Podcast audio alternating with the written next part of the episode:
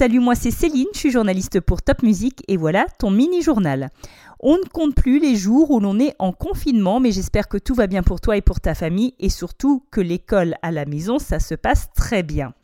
Coco le virus, il est toujours là pour mieux soigner les malades alsaciens. Certains ont été transportés par avion et d'autres par train dans d'autres villes de France et même en Allemagne, en Suisse et au Luxembourg. Tout le monde se bat pour empêcher Coco le virus de toucher beaucoup de monde. La police fait aussi attention à ce que tout le monde respecte bien le confinement. Il ne faut pas oublier de remplir une attestation pour aller faire des courses par exemple. Dans ta commune, tu as peut-être vu qu'on désinfectait les rues avec de l'eau et de la javel. Certains disent que ça pourrait aider à éradiquer cocolvirus, d'autres n'en sont pas si sûrs et disent qu'une telle désinfection ferait du mal à la nature. Ce sont les maires de chaque commune qui décident s'ils font désinfecter les rues ou non. Ce qui est important et utile, c'est sûr, c'est de bien continuer à se laver les mains, même quand on est confiné à la maison.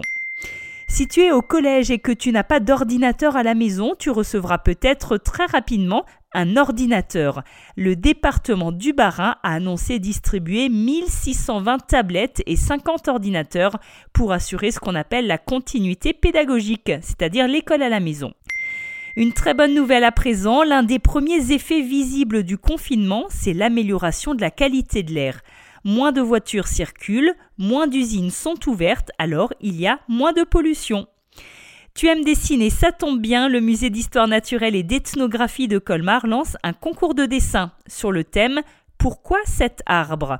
C'est un concours pour les enfants et les ados de 6 à 18 ans. Tu trouveras toutes les infos sur le site museumcolmar.fr. Record battu pour les Français avec au mois de mars 4 heures et 29 minutes par jour devant un écran.